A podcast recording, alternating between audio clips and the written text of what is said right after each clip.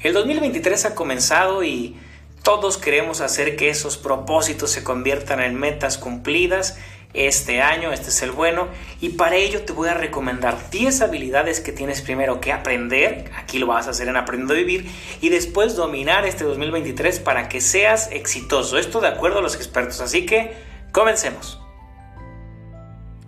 Amigos de Aprendiendo a Vivir, todos sabemos que el éxito es base de esfuerzo y trabajo duro, que es una sucesión de pasos que te llevarán a llegar a tu meta, convertir eso que alguna vez fue un sueño en una hermosa realidad.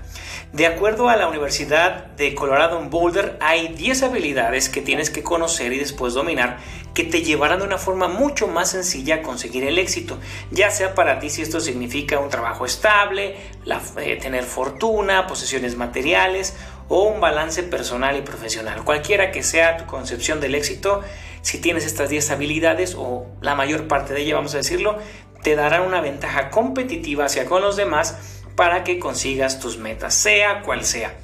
Así que estas habilidades son una serie de virtudes, llamémoslo así, que son esenciales, tipificadas por los expertos, que te llevarán a que tu vida sea mucho más provechosa, mucho más efectiva.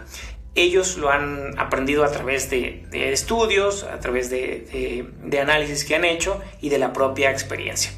Así que esto te convertirá en un mucho mejor candidato si estás aplicando para un trabajo y te ayudará en cualquier aspecto de tu vida a convertirte en un mejor líder. Todos sabemos que el éxito no es una cuestión de suerte, el éxito no se da de la noche a la mañana. Es por ello que eh, te invito a que trabajemos en estas 10 habilidades para convertir eso que fue un propósito en una meta cumplida hasta 2023. Y comenzamos con la primera. Suena sencilla, pero no es así. La comunicación. La comunicación no es el arte solo de emitir sonidos de nuestra boca, es mucho más allá de ello. Y conlleva el escuchar, el escribir y el hablar. Recordemos que estamos estructurados por palabras. Quiere decir esto que somos lo que pensamos, que nos Em, manifestamos de acuerdo a la estructura que tenemos en nuestra cabeza en palabras, pero es muy importante poder eh, ese pensamiento plasmarlo en palabras y en ideas. ¿Por qué? Porque lo que queremos es tener mucho mayor claridad, expresar ideas concisas y precisas de la forma más eficiente y más efectiva posible para que los demás nos entiendan, pero también a la vez nosotros entender a los demás.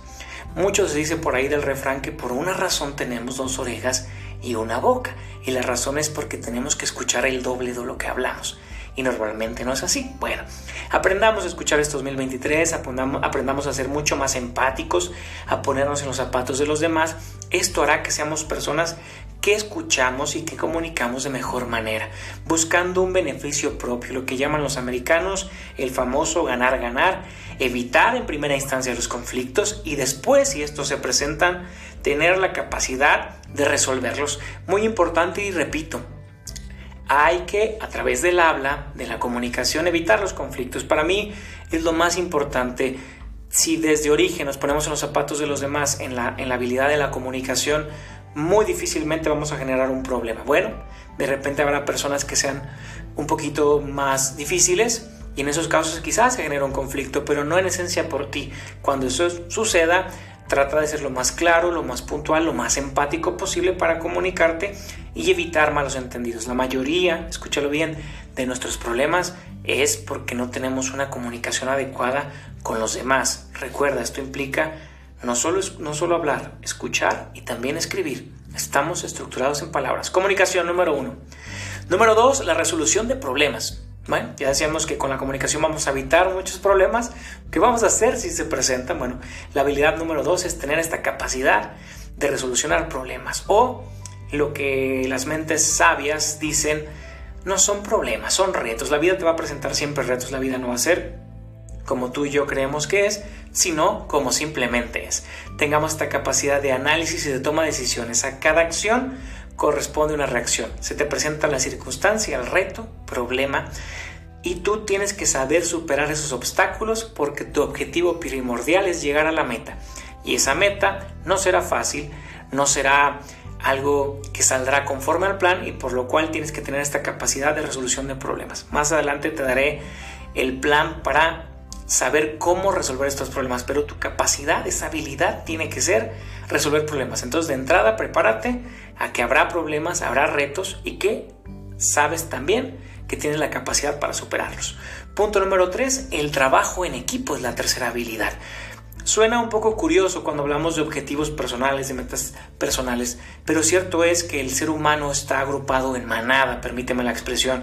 Somos seres que trabajamos en equipo desde que nacemos, en la familia, cuando después vamos a la, a la escuela, siempre estamos en grupos, aprendemos en manada, siempre somos parte de un colectivo, de forma más propia dicho. Y hay que saber trabajar bien con los demás, hay que saber convivir con los demás.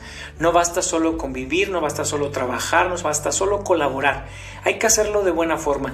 Esto no implica que seas el amigo o la amiga de todos. Digo, si lo eres, qué bien. Pero al menos llevarte bien, tener una relación cordial y saludable con los demás que evite problemas, que ya lo vimos con la comunicación hay que saber trabajar con los demás. ¿Y por qué es importante? Si bien es cierto que tú de forma individual podrás conseguir casi todos tus propósitos, muy cierto será que dos cosas. Habrá unos que ocuparás del apoyo de los demás y que con el apoyo de los demás, esos que podrás tú solo, quizás se acelere el proceso. Entonces, muy importante que los demás sientan esta empatía de tu parte, que te vean como una persona a la cual acudir, que se sientan cómodos y valorados por ti, que también ellos te valoren a ti, que les guste trabajar contigo y sobre todo colaborar. E insisto, esto va más allá del aspecto profesional y laboral, en la familia. En la familia es ese gran equipo, ese eh, es tu eje central de muchas cosas. Entonces, saber trabajar en la familia, saber cuál es tu rol y de repente suplir roles de otros, no está mal que de repente yo haga labores que, que, que, le competen a mi mujer o viceversa. Hay que saber ser un equipo como tal y eso es el matrimonio en sí. Y no solo a nivel de la familia nuclear, hablamos también de, de familiares, primos, tíos, eh, abuelos, eh, somos un gran equipo y somos parte de un todo que nos tenemos que ayudar y saber trabajar como eso, ¿no? Habrá momentos en los que enfoquemos nuestra energía en un tema en particular y otros que sea diferente, pero tenemos que estar ahí presentes y eh, que se sientan cómodos y valorados y que nosotros nos sintamos parte de ese equipo, que es lo más importante. Trabajar en equipo, punto número 3. 4. La iniciativa. Saber proponer ideas y cosas nuevas, no te quedes con el y hubiera dicho, la vergüenza no hay eh, peor duda que la que no se pregunta. Hay que eh, evitar que pensemos que todo va a caer por suerte, que todo va a caer un día del cielo, voy a ser millonario, más a sacar lotería. Si lo haces, genial, digo, pero por lo general hay que salir a buscar las cosas, hay que salir adelante, hay que buscar lo que tú quieres y todo aquello que te conlleve desarrollo y crecimiento personal, profesional, académico, de cualquier rubro. Haz aquello que te inspire, que te guste. No espere que la oportunidad te llegue. Recuerda que el éxito es cuando eh, el tiempo exacto se cruza con tu preparación. Tienes que estar preparado para cuando llegue ese momento. No vendrá por fortuna, vendrá por tu capacidad de buscar las cosas, de tener esta iniciativa de hacer que las cosas sucedan y de que estés preparado en ese momento. No importa la edad que tengas, si tú estás preparado, coincide con el tiempo exacto, bingo, eso es el éxito. La iniciativa es el cuarto punto, la cuarta habilidad que tienes que dominar este 2023 para ser más exitoso que el año pasado. Ten la iniciativa y lleva a cabo tus planes. 5. Ser analítico y cuantitativo. Esto se basa en el análisis reflexivo de acuerdo a la Universidad de Boulder en Colorado. ¿Qué significa esto? Hay que identificar los problemas. Ya dijimos que con la comunicación vamos a tratar de evitar conflictos, que en el 2 la resolución de problemas es importante. La analítica y cuantitativa te da un poquito la herramienta, esta habilidad para resolver los problemas, ya que los tienes enfrente. Bueno, primero identifícalo. No solo el problema, el reto, la circunstancia o la situación. ¿Qué está pasando? Analízalo bien, no te vayas con la primera impresión. Recuerda que la realidad es una concepción de varios puntos de vista. Bueno, analízala Ve qué soluciones posibles puedes tener. No te quedes con la primera o con la segunda o con la tercera. Analiza tres, cuatro opciones y de ahí infórmate. ¿Qué pasaría si yo hago A, B, C o D? En medida que evalúes la situación, las posibles soluciones y la, el impacto que tendría esta posible solución, estarás mucho más informado y tomarás una decisión mucho más acertada. ¿Te podrás equivocar? Tal vez, pero el riesgo lo reduces. Y si te equivocas, lo hiciste a través de un buen análisis y eres humano, lo puedes hacer. Pero conforme más la practiques y la domines, te llevará a un punto en el que cada vez las cosas te saldrán mejor.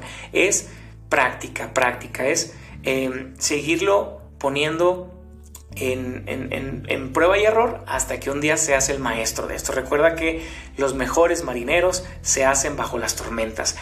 Simplificándolo, el método de análisis reflexivo en esta capacidad que tengas, la habilidad analítica y cuantitativa, se parte en cuatro pasos. El primero es la evaluación de la situación, qué está sucediendo.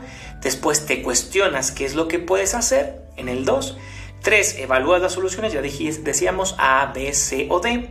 Y finalmente lo pones en acción, haces un plan de acción a través de un diseño y lo llevas a cabo. Muy importante, que no se quede todo en el tintero, que no se quede todo solo en el plan. Hay que llevarlo a cabo, te puedes equivocar o no. Recuerda que no hay mayor error que no hacer las cosas. Da un paso adelante, hazlo. Si te equivocas no pasa nada. Evalúa las otras tres opciones que se te quedaron. Sigue adelante. Esa es la capacidad analítica y cuantitativa. No dejes toda la suerte. Sé el dueño de tu propio destino. 6. Profesionalismo y ética. Hay que ser profesional y ético. No solo en el trabajo, ya lo dijimos, en todos los rubros hay que ser mucho más profesionales y ética. ¿Y qué, qué podríamos referir como ética? Bueno, en una forma muy resumida, es tomar la responsabilidad de tus actos y errores. Vuelvo a repetirlo. Toma responsabilidad de tus acciones y errores. Muy complicado, honestamente, pero el día que llegues a estar más cerca de ello, no va a ser sencillo, te molestarás, eh, quizás culparemos a otros, pero el día que tú te haces responsable de lo que tú haces, hay un gran alivio en tu ser, créemelo, es muy difícil porque de repente se te cae algo, hay un accidente, lo primero que hace uno es buscar por qué me pasó a mí, cómo lo pude haber evitado, ya sucedió, hay un refrán que dice el, dicho de la leche derramada, se, tiró la leche en el drenaje y se fue para no volver. De nada sirve pensar en qué hubiera pasado si no tiro la leche o por qué se cayó la leche o cómo puedo recuperarla. Ya la tiraste, ya la derramaste, la leche está derramada. Te toca seguir adelante y pensar qué haces con lo que tienes y cómo evitas que te vuelva a suceder si un día pasa. Pero de nada sirve gastar tu energía en pensar en la leche derramada. Sé responsable de tus actos, acepta que te equivocas y estarás más adelante que los demás. Eso es profesionalismo y ética. Sé comprometido. Si tú eh, dices algo, llévalo a cabo. Y es cierto, con los demás, dale valor a las palabras. Si eres padre, tus hijos aprenden mucho de eso. Em, si eres jefe de familia, jefe de grupo, em, líder en el empleo, en el trabajo, en la empresa, em, la gente aprende de ti, de lo que ve. Eres una inspiración para los demás pero sobre todo para ti mismo. Si te prometes algo a ti, llévalo a cabo. Si este año quieres comer más saludable, hacer más ejercicio, em, lo que sea que te hayas comprometido, justo hablamos de los propósitos de año nuevo, llévalo a cabo, inténtalo. No verá resultado la primera, la segunda, la tercera semana, pero llévalo a cabo hasta lo más que puedas. Si un punto desistes, es válido, pero llévate al límite e inténtalo de verdad. Te sorprenderá la capacidad que tienes, que tienes para hacer que las cosas sucedan. Sé comprometido sobre todo contigo mismo, sería mi recomendación. Y entiende el impacto que tienen tus acciones en los demás. De repente andamos por el mundo un poco sueltos, creyendo que a nadie le importa lo que, lo que hacemos, cierto, no somos el centro del mundo, pero hay gente que las impactamos, sobre todo, sobre todo nuestra familia. Ser responsable, ser responsable con los demás, pero sobre todo contigo mismo. Punto número 6 fue profesionalismo y ética, ¿ok? 7. Liderazgo. No basta que seas un jefe en el trabajo. El liderazgo es una virtud que todos deberíamos tener. Ser un líder implica inspirar a los demás. Ya decíamos en el anterior punto. Siendo consciente del impacto que tienen nuestras acciones hacia con los demás, eso te hace una mejor persona. El saber que puedes impactar en el hacer de los otros hace que seas más cauteloso con las acciones y con las palabras que dices. Inspira a los demás que tu equipo te siga, que se lleve a cabo la visión que tú desempeñas, que seas congruente, sobre todo yo resaltaría lo que dices con lo que haces. Nada sencillo, pero sí es posible. hay que medirse las palabras y para aquí es importante a veces no hay que hablar cuando uno está muy molesto porque se podrá arrepentir de lo que dice cuando uno está enojado, no debe hablar mucho, preferible tomarse un tiempo y después hablar, pero tampoco es bueno hablar cuando uno está muy contento, suele prometer cosas que es muy difícil que uno cumpla, entonces ser mesurado con lo que uno habla y ser consciente que el liderazgo no solo se lleva a cabo en el trabajo o en el deporte o en la, en la escuela, yo creo sobre todo el liderazgo en la familia y esto va eh, un poco destinado a los padres. En mi casa, por ejemplo, mi madre no ha sido una líder eh, en su trabajo como tal, pero en la casa para mí es una persona que ejerce un liderazgo nato, un líder que inspira con el ejemplo, que hace que las cosas sucedan, que te demuestra que tiene esta capacidad para rehacerse y, y reinventarse todos los días y aprender cosas nuevas y te inspira a hacer cosas. De repente, a lo mejor no tengo todos los ánimos del mundo, pero veo lo que ella es capaz de hacer y es un gran ejemplo en mi vida. Eso es el liderazgo, inspirar a los demás, sobre todo si eres padre de familia, si eres hermana o hermano mayor, si eres madre, eh, esa capacidad de liderazgo para sacar a tu familia adelante. Los abuelos son grandes líderes. Mi, mis abuelos han sido eh, después de mi madre, los mejores líderes que yo he conocido en diferentes aspectos, sobre todo con la sabiduría que ellos tienen, esta capacidad que tienen de seguirme enseñando, de liderar con el ejemplo, inspirar a otro. Eso es un líder. Esto no importa si tienes un equipo de trabajo o no. Un líder incluso en la familia para hacer que las cosas sucedan y sucedan de buena forma. Sucedan de buena forma. Liderazgo, punto número 7. El 8, atención a los detalles. Hay que tener atención a los detalles. El que puede lo menos, puede lo más, dice la frase. ¿Esto qué implica? Que eh, no esperes tener el gran set para hacer un podcast y ser muy famoso. Hazlo humildemente, con tus audífonos, con tu micrófono a lo mejor en el celular. Llévalo a cabo. Si tienes una visión, hazlo bien, cuida los detalles, hazlo como si estuvieras en la mejor producción y te estuviera patrocinando una gran empresa. Si vas a hacer el desayuno, hazlo como si trabajaras en un restaurante de de cinco estrellas. Eh, siempre haz lo mejor que puedes. Llevé una clase que se llamaba Calidad Total. Saludos a mis amigos de la prepa si es que me escuchan. Y decía que la filosofía japonesa es hacer las cosas bien en la primera. En su momento debo reconocer cuando era un adolescente me costó trabajo. ¿Cómo puedes hacer las cosas bien en la primera? ¿Que no aprendes con el error y te vas perfeccionando? Sí, cierto es. Pero cuando llevas a entregar un servicio, un producto a alguien, tienes que tratar de hacer las cosas lo mejor posible, no ser un poquito eh, como si lo relajado y bueno para la próxima, no. En ese intento es lo mejor que puedas. Podrá no ser tu mejor y mañana saldrá mejor, pero que intentes lo mejor posible en ese instante, en ese momento. Los pequeños detalles, recuérdalo, los pequeños detalles hacen la gran diferencia. Pon atención a todo lo que haces. Revisa y mejora los estándares de calidad. Esto hará que evites errores y que tus estándares de calidad como persona, cuidando lo que hablas, cuidando lo que dices, evolucionen. Siempre serás tú tu mejor representante. Tienes, tenía un jefe que me decía, eh, eh, eres tu propia marca, ¿qué marca quieres crear para ti? Hay que ser congruente con lo que dices, hay que tener calidad con lo que haces, hay que cuidar lo que hablas.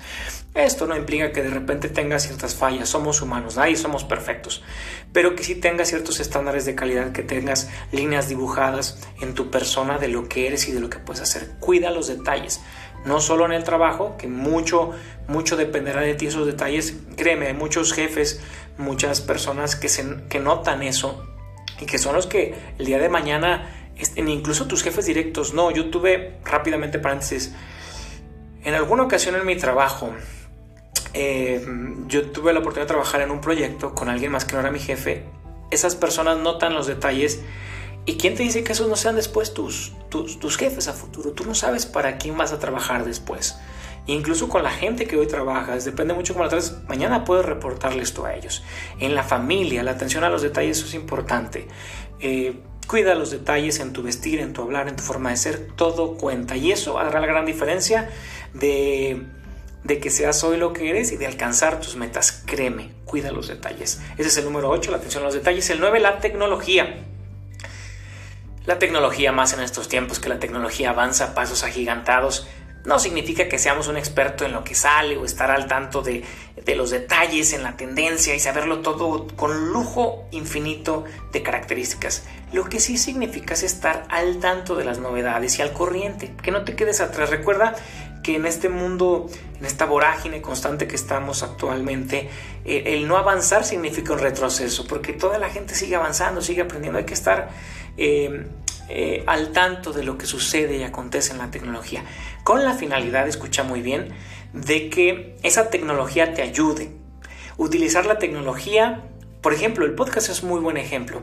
El podcast sirve para que esta charla que yo la pudiera tener con mi, con mi, con mi madre, con mi familia, con mis amigos, en un café o comiendo en un restaurante o comiendo en casa, un sándwich, haciendo un lunch, platicando eh, o haciendo qué hacer también, labores domésticas la puedo tener aquí como si fueras mi amigo, mi amiga y nos conociéramos de hace años. Usamos la tecnología. Quizás no soy el mayor experto para temas de podcast y cómo transmitir la señal y eso, pero uno va aprendiendo con la práctica, también es cierto. Pero conocer estas herramientas para que hacer que el mensaje, en este caso el propósito de Aprendo a Vivir, que es compartir estas experiencias, estas... Em, eh, planteamientos que nos ayuden a hacer una mejor versión de nosotros todos los días, ¿ok? Estar al tanto de la tecnología para que se te facilite tu vida, la tecnología en pro de ti, de tu trabajo, de tu balance eh, personal, saludable, tómala en cuenta, aprende de ella y es una ventaja que tienes ahí, ¿ok? Y si no eres el experto, júntate con alguien que sí. Hablábamos del trabajo en equipo en la 3, ¿ok? 9. Tecnología. 10. Y el más importante, por eso es el último con el que vamos a cerrar este episodio de Aprender a Vivir, la adaptabilidad. Quien no es capaz de adaptarse es sobrevivir o morir, dicen los grandes empresarios. Em, hay que saber adaptarse a los cambios y a las nuevas circunstancias. Hay que ser flexible y aprender a tomar caminos diferentes. No me dejarás mentir. La primera vez que nos cambiaron, eh, por ejemplo, cuando fuiste de la preparatoria a la universidad o cuando te cambiaste de ciudad, si has tenido la oportunidad de, irte a trabajar a otro lado por necesidad o, por estudios o cuando dejaste de vivir con tus padres y diste ese paso, cuando te tomaste la decisión de casarte y hacer vida. Todos esos cambios te este, cuestan, te tienes que adaptar, pero al final cuando tienes la mente fija en que es para bien, es que para mejorar, eres consistente y a pesar de que haya cosas que no sean tan buenas como antes, sigues adelante. La capacidad de un ser humano de adaptarse, eh, y no solo el ser humano, en general de todos los seres vivos, es fundamental para seguir em, existiendo. En el plano laboral, académico, familiar, hay que adaptarse a las circunstancias. Ya lo decíamos con la leche derramada. Nada hacemos gastando nuestras energías en pensar cómo hubiéramos evitado ese tema. Adaptarse es entender que las cosas ya no son como eran, que son como son, y a valorar el presente justo como eso como un obsequio que tenemos todos los días para seguir adelante y que lo que está sucediendo hoy no pasará mañana, cuando eres constante que tu rutina no es rutina, que es un periodo de tu vida que algún día te acordarás y de la mejor manera, ojalá así sea y te lo deseo, con una sonrisa en tu rostro, valorarás cada minuto de la vida. Adáptate a las circunstancias. Todo es temporal. Todo es temporal. Todo pasará. Cuando entendemos eso, somos capaces de adaptarnos. Y eso incrementará tu capacidad para afrontar retos y circunstancias que no son como tú eres. Te hará mucho mejor ser humano y por ende profesionista, estudiante, padre, madre de familia, amigo, amiga, pareja o hijo. Estas son amigos las 10 habilidades que tienes que dominar este 2023 para hacer que tus objetivos se conviertan en una realidad y que lleguemos al final del camino y espero mucho antes de que acabe el año hayas conseguido las metas más importantes. Recuerda como tip adicional que es importante priorizar. Si te pusiste los 10, los 10 12, son 12, ¿verdad? Perdón, los 12 propósitos, está bien, pero sería importante que en algún punto del camino priorices los más eh, relevantes de esos 12 y vayas a por ellos, por 3 o por 4 quizás sería el número exacto. Yo te recomendaría Creo que 3 es un número muy coherente. 12 es abarcar mucho si tienes la capacidad y vas, mis respetos. Pero si en algún punto del año crees que no vas a alcanzar, enfócate a los tres más importantes. De hecho, desde ahorita subraya aquellos que son los más importantes y vea por ellos. Consigue al menos 3. Eh, de los 12 sería un gran, un gran, eh, una gran meta cumplida. En fin, Ya te decía, estas son las 10 habilidades que debes dominar. Hasta aquí el episodio de hoy. Les mando un muy fuerte saludo a toda la gente que nos escucha en Estados Unidos, en Puerto Rico, en México. Gracias por escucharnos. Seguimos aquí en Aprendo a Vivir. Mi nombre es Víctor Manuel. Hasta la próxima.